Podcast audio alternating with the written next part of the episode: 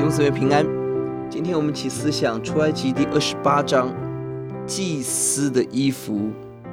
圣经花了一整章来介绍祭司的衣服，目的第三节使他成圣，是分别出来专门侍奉神，并且常常提醒祭司自己身份的尊荣。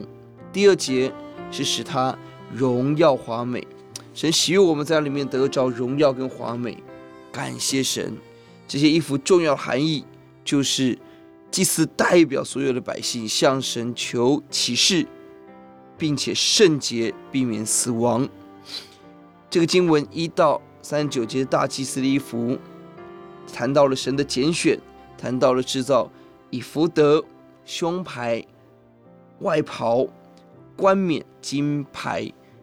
内袍。四十到四三节是其他祭司的衣服，而这个经文当中特别美的一段经文，在二十九节，亚伦进圣所的时候，要将决断胸牌，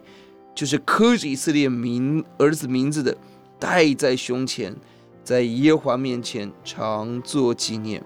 当大祭司穿上以弗德，肩头上有两块红玛红玛瑙，上面刻着以色列十二个支派的名字。这第九节告诉我们的，而第二十一节是有十二块宝石写着十二支派的名字，而第二十九节提醒，当祭司代表整个以色列人进到神的面前的时候，要带着这个，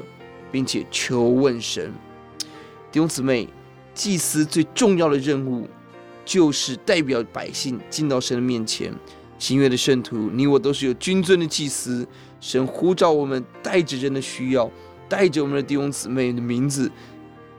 恳切的来到主的面前，求主怜悯，求主施恩，并让我们明白神的心意，勇敢传讲神的道。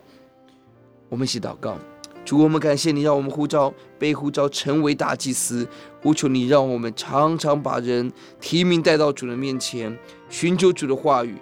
让人明白你的心意，跟着耶稣走。祷告奉主的名，阿门。